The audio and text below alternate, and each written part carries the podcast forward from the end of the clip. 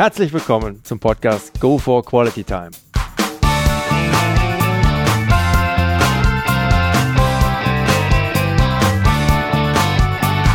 Hier werden wöchentlich spannende Persönlichkeiten interviewt, um mit deren Erlebnissen und Erfahrungen zu mehr Lebensqualität in ihrem Alltag beizutragen. Mein Name ist Detlef Massorts. Ich fühle mich als Weltbürger an vielen Orten dieser Welt sehr wohl, habe riesigen Spaß am internationalen Networken und bin obendrein noch ein begeisterter Fußballer.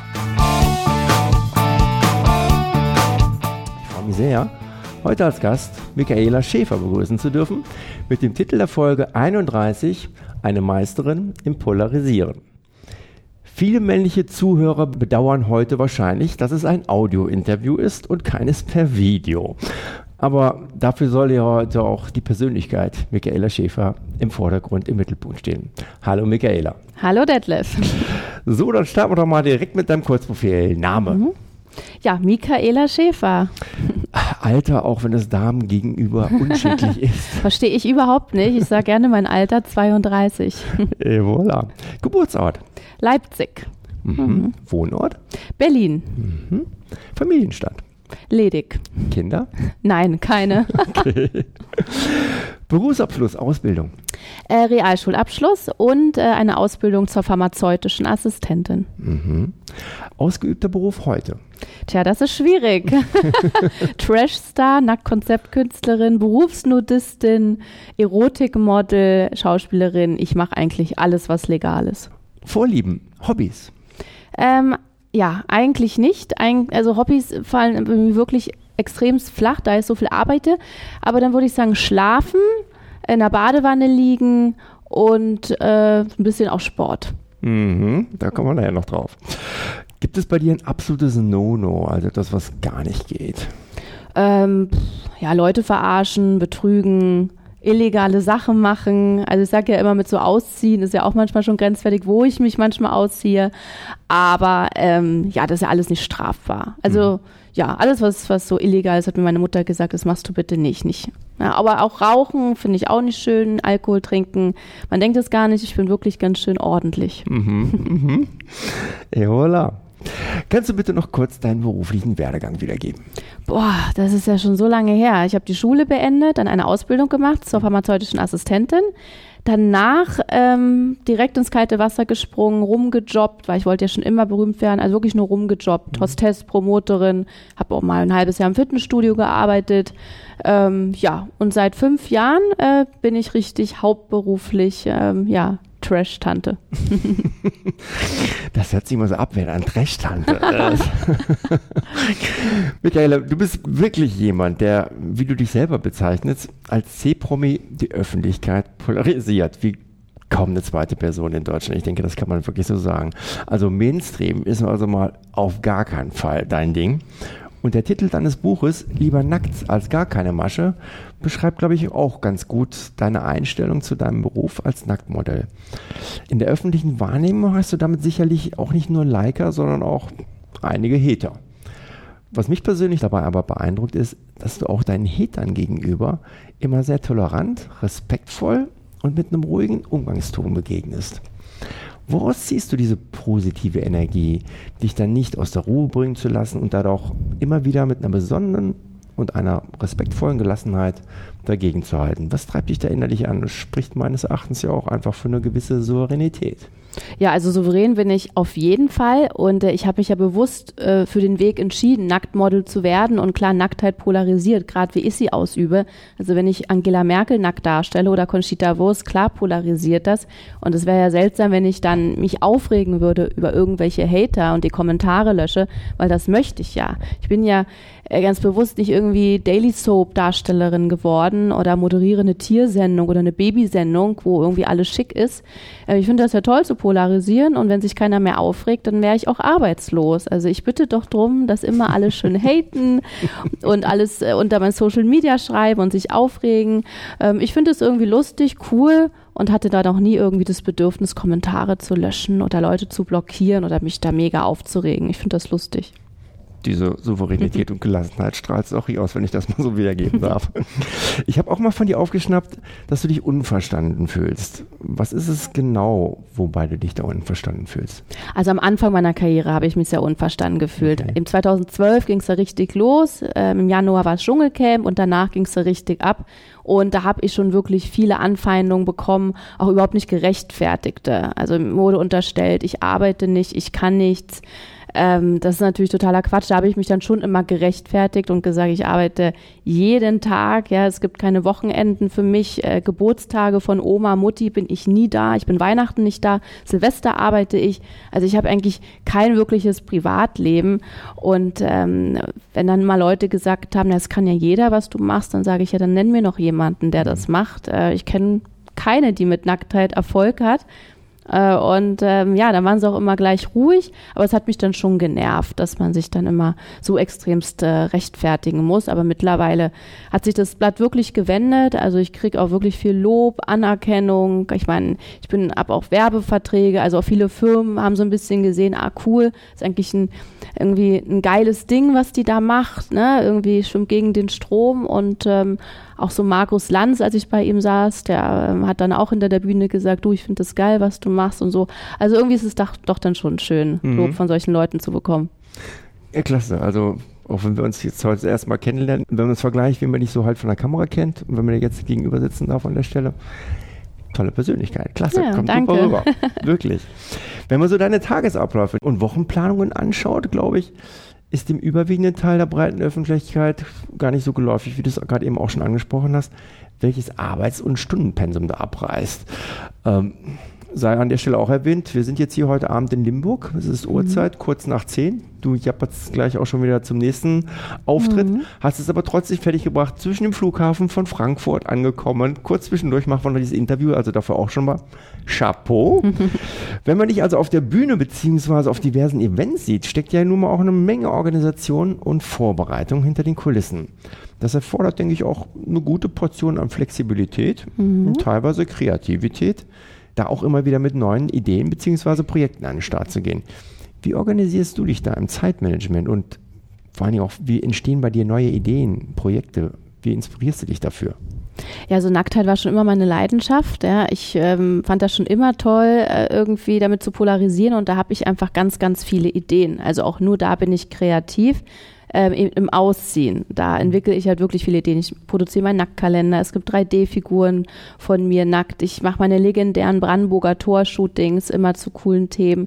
Und ähm, ja, wie organisiere ich das? Ähm, natürlich habe ich ein tolles Team, muss ich natürlich ganz klar dazu sagen. Ich habe ein Management, die mich natürlich unterstützen, die mir viel Arbeit abnehmen, weil das kann ich sonst gar nicht bewerkstelligen.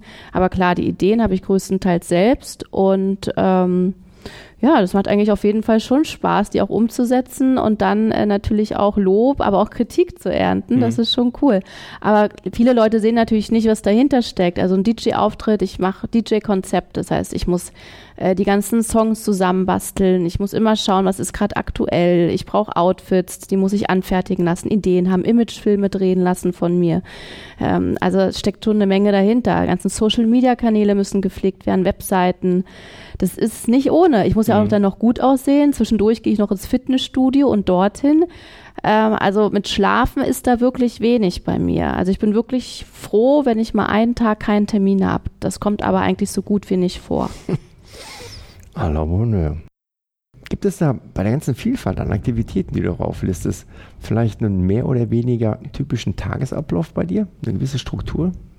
Ähm, gibt es, nein, gibt es überhaupt nicht. Also ich mache ja wirklich, ich mache ja von Catwalk bis Werbeaufnahmen, Fotoshootings, Filmdrehs, DJ, alles Mögliche. Ich mache ja wirklich alles Mögliche und daher gibt es wirklich keinen geregelten Tagesablauf. Mhm. Also ich versuche immer relativ früh aufzustehen, zum Sport zu gehen, setze ich mich an den PC, mache ein paar Sachen, ähm, dann arbeite ich. Also eigentlich mein PC ist immer dabei, ja, mein Hotspot auch im Handy, ich brauche immer Internet und arbeite auch nach den DJ-Bookings. Wenn ich drei Uhr nachts ins Bett komme, äh, kann ich meist nicht schlafen und dann arbeite ich noch eine Stunde am PC.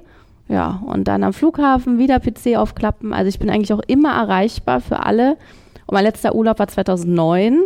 Ja, da schimpfen immer alle, das muss ich auch mal machen. Mhm. Ähm, ja, aber die Arbeit macht mir halt echt Spaß. Und ich glaube, das ist auch das Geheimnis. Ähm, wenn einem die Arbeit Spaß macht und dann man es mit Leidenschaft macht, mhm. dann sieht man das nicht wirklich als Arbeit. Dann stehe steh ich auch gerne 4 Uhr nachts für ein Shooting auf, weil ich freue mich ja total auf das Shooting. Mhm. Und wenn ich dann irgendwann vielleicht mal merke, mh, hm, ich muss mich irgendwie zwingen dorthin, dann weiß ich, okay, die Zeit ist reif, vielleicht was anderes zu machen. Respekt, Respekt. Michaela, da wo du heute finanziell stehst, stand es ja nicht von Anfang an. Das waren, mhm. wie du selber mal sagtest, zehn Jahre harte Arbeit. Ja. Gerade am Anfang, auch wenn du zu dieser Zeit schon regelmäßige Auftritte in der breiten Öffentlichkeit hattest, warst du finanziell alles andere als auf Rosen gebettet. Entgegen der vielleicht landläufigen Meinung. Das war teilweise, glaube ich, schon auch ein hartes Brot. Was hat dir den Glauben, die Zuversicht gegeben, dass du da für dich auf dem richtigen Weg bist? Denn du bist ja auch mitunter dafür doch mit einigen Schönheits-OPs finanziell nicht unerheblich in Vorleistung gegangen. Ja, also ich habe ein paar Schönheits-OPs gemacht, davon zum Glück nicht so viele bezahlen müssen. Äh, mit 16 dann die Nase und das Kinn und mit 18 die Brust und alle anderen habe ich finanziert bekommen von den Kliniken durch die Werbung. Äh, das da hatte ich wirklich Glück. Aber klar, ich habe äh, von zu Hause aus wenig Geld gehabt und ähm, habe natürlich wirklich ähm, alles immer zusammengespart, äh, ja, dass ich mir, dass ich mir halt einfach den Luxus leisten konnte, keine Festanstellung zum, zu nehmen, äh, weil dann wäre natürlich alles vorbei gewesen. Ich wäre nicht mehr flexibel gewesen, hätte keine Castings mehr machen können. Und äh, ich habe aber immer daran geglaubt, nee, Deutschland hat irgendwann eine Nacktschnecke, das gibt's nicht, irgendwann wird's das schon geben dauert halt zwei Jahre oder zehn Jahre. Und äh, dann 2012 hat es ja dann wirklich geklappt. Und äh, das möchte ich auch immer anderen Mädels so auf den Weg geben, die irgendwie verzweifelt denken, oh mein Gott, ich schaff's nie. Und das ist ja eigentlich dem, das, ja, das wird man einfach nicht schaffen, weil es so kurios ist. Ich sage immer, nein, wenn ihr es wirklich macht und dran glaubt, dann werdet ihr es schaffen. Aber man muss da wirklich hart arbeiten. Also mhm. ich hatte wirklich sieben harte Jahre ähm, die ich wirklich gekämpft habe. Und zum Schluss war ich wirklich auch die Einzige, die noch an mich geglaubt hat. Selbst meine Mutter hat dann irgendwann gesagt, naja, komm, Michaela, äh, jetzt mal ganz ehrlich, äh, willst du nicht lieber eine Schauspielausbildung machen oder eine Gesangsausbildung? Weil Nacktmodel, hm, braucht man doch gar nicht, ne? Mhm. Und aber ich, man braucht auch keine tausendste Schauspielerin in Deutschland. Ich meine, die sind auch alle arbeitslos. Und deswegen bin ich froh, dass ich dabei geblieben bin. Mhm. So ein kleiner Dickkopf, Dickkopf auch dabei, oder? Ähm, naja, eigentlich Ehrgeiz und Disziplin. Mhm. Also ich bin mhm. wirklich ganz, ganz schlimm ehrgeizig, ganz schlimm diszipliniert, ähm, fast schon krankhaft, sagen einige. Ja, also es ist wirklich ganz heftig. Ich erwarte das auch immer von meinem Team. Die leiden manchmal sehr darunter. da klingelt das Telefon um 8 Uhr morgens und das letzte Mal um 1 Uhr nachts. Aber ja, ich erwarte halt genauso viel Leistung, die ich bringe, auch von meinem Team, aber das klappt super. Mhm. Ein Ausspruch von dir lautet auch, jeder macht seine PA-Strategie und ich habe Respekt vor jedem, der es länger als ein Jahr in dieser Haifischbranche aushält. Wie hältst du es aus, in dieser Haifischbranche? Und wie ziehst du dich aus Downs wieder raus, wenn sie auftreten? Ja gut, wie halte ich das da aus? Also ähm, letztendlich habe ich ein Alleinstellungsmerkmal, das ist gut. Wäre ich jetzt Schauspielerin, müsste ich wahrscheinlich mich mit 20 anderen um eine Rolle streiten. Und ähm, das Gute ist, muss ich nicht. Also ich bin Nacktmodel, ich bin das einzige Nacktmodel. Äh, ich habe eigentlich freie Bahn, keine Konkurrenz und von daher bin ich da super entspannt. Ja, und ähm, ja, da muss ich mich dann auch gar nicht unbedingt rausziehen. Aber klar, es, die Medienbranche ist schon ganz schön mies teilweise, ist schon eine Ellenbogenmentalität. Aber ähm, pff, ja, ist auch verständlich. Ja, auf einen Job kommen 100 Bewerber, so ist das halt. Und ja, da geht es auch oft nicht um Talent, sondern wieder um Beziehungen, Connections mhm. und einfach auch natürlich ganz viel Glück. Aber letztendlich komme ich damit super klar. Ich habe es mir so ausgesucht und, und ich habe auch viele Freunde in der Medienbranche, die cool sind. Äh, muss man schon sagen. Es gibt nicht nur blöde Leute. Ich kenne ganz, ganz viele coole Leute. Nische optimal besetzt. Parabens. Was sind Limits bei dir, wo du den Job auch ablehnen würdest, selbst wenn das Honorar dabei noch so üppig wäre? Ja, das ist ganz klar ähm, Escort. Also ich bekomme super viele Escort-Anfragen. Ja, ja, ganz viele Männer, die wollen mich dann irgendwie buchen für zwei Wochen Urlaub oder auch für eine Nacht, für ein Dinner. Gut, Dinner finde ich jetzt nicht schlimm, aber für eben hm. Sex. Und das lehne ich natürlich ganz klar ab. Also erstens, ich habe es gar nicht nötig. Ja, ich verdiene mein Geld, habe einen Freund auch und äh, das geht einfach nicht. Also das, äh, nee, da bin ich nicht der Typ für. Und äh, das lehne ich aber ganz klar ab und auch natürlich äh, Pornoanfragen. Mhm. Ja, also viele können das eben nicht äh, differenzieren. Die denken, ah, Nacktmodel dreht ja dann auch Pornos, ist ja normal, ist aber nicht normal. Äh, ich meine, wenn Jenny Elvers sich für einen Playboy aussieht, dann dreht es ja auch kein Porno. Und so ist es auch bei mir. Ne? Also ich mache wirklich hochwertige Aktfotografie und ähm, alles, was ja, pornografisch ist, lehne ich komplett ab.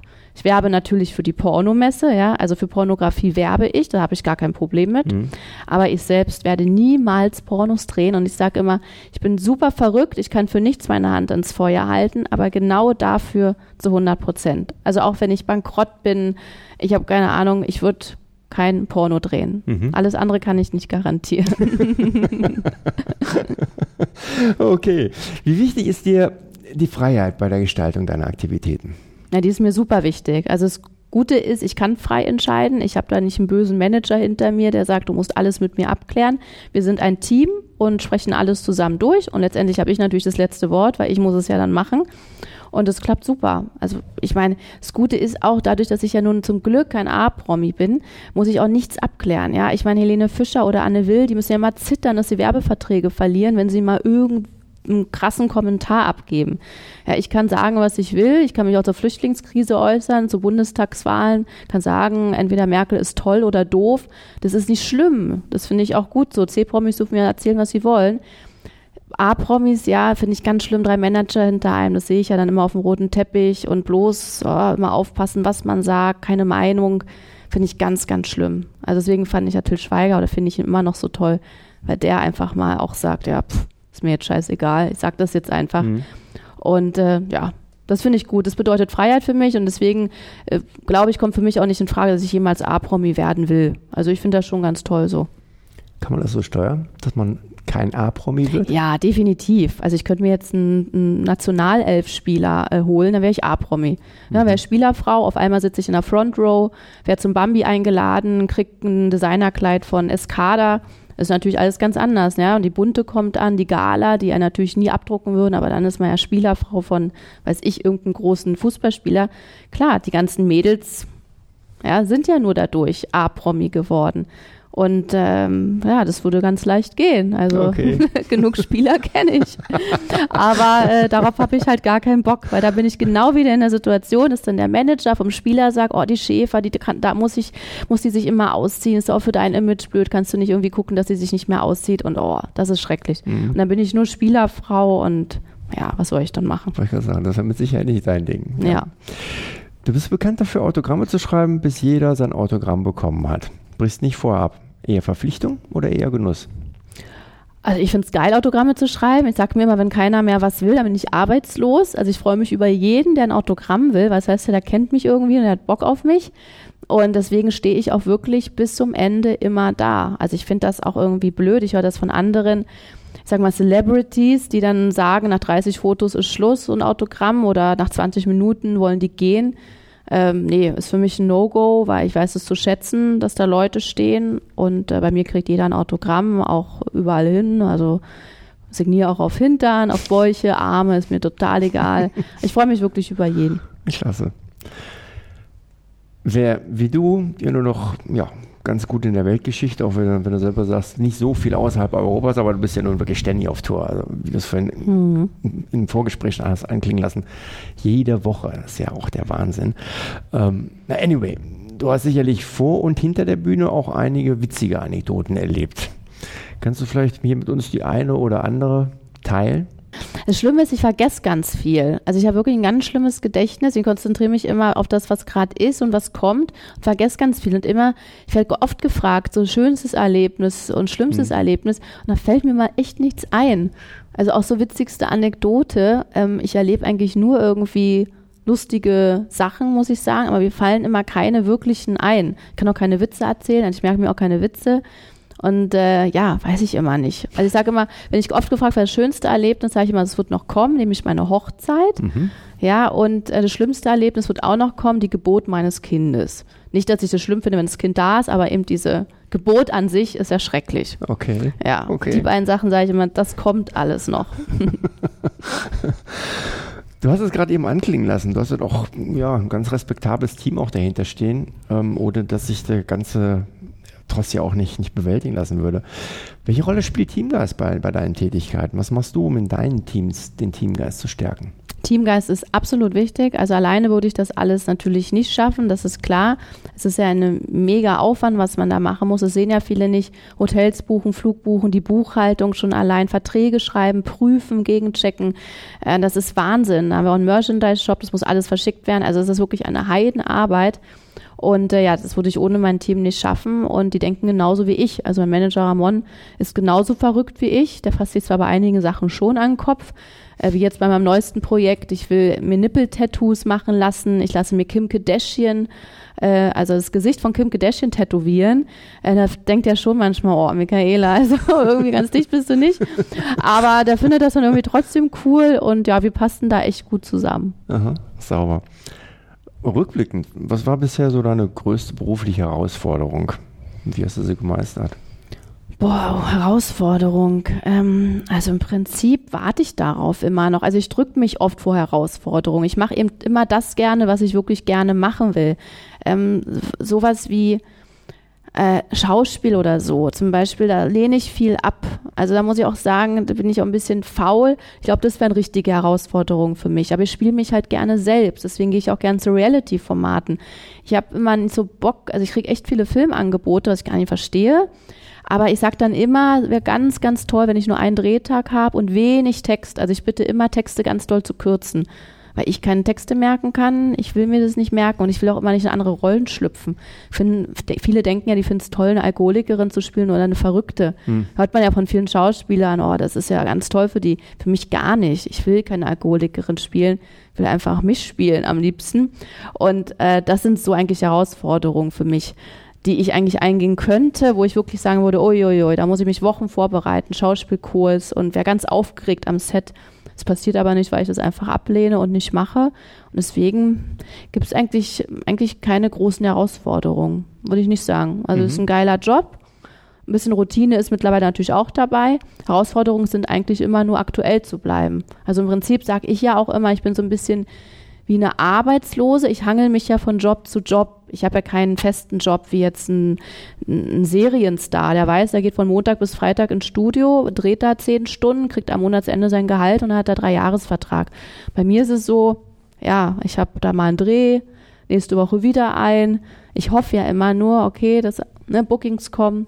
Also bei mir ist es schon immer ein Kampf. Ich muss halt immer aktuell bleiben, immer in der Presse. Mhm, mhm. Aber das gelingt dir nun mal nachweislich extrem gut. Ja. ja.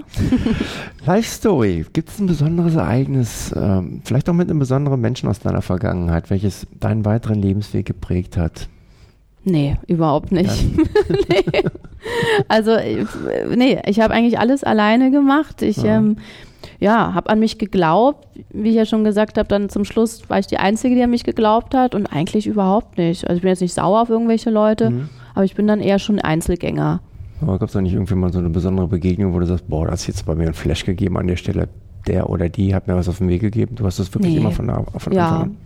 Nee, da gibt es eigentlich keine Person. Mhm. Vielleicht dann meine Tochter irgendwann oder mein Sohn, ja, die dann sagen, ja Mutti, zieh dich nicht mehr aus. Ah, das können ja Kinder auch schon mit drei, vier Jahren sagen. Die sind ja heutzutage recht fit. was, was ich da manchmal höre, so, was die so drauf haben in jungen Jahren. Chapeau. Na dann lass dich überraschen. ähm, Sport, hast du vorhin auch schon mal anklingen lassen unter Hobbys. Wie sieht es da bei dir aus? Was sind so deine Favorites? Und welche Parallelen siehst du vor allen Dingen dann auch zwischen Sport und Job? Ja gut, Sport muss ich machen. Mir macht es nicht wirklich Spaß. Ich bin auch keiner, der jetzt irgendwie Teamsport macht. Ich gehe in mein Fitnessstudio, habe da eine Personal Trainerin und ich mache mein EMS. Ja, das ist so mit Strom so, so ein Sport. Man, ja.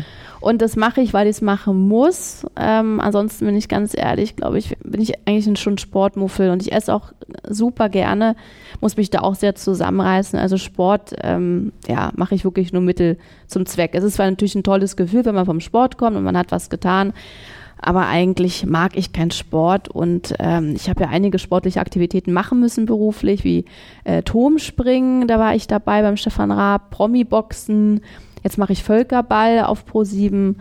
Ja, das sind dann schon Sachen, wo ich denke, oh nee, also muss das sein.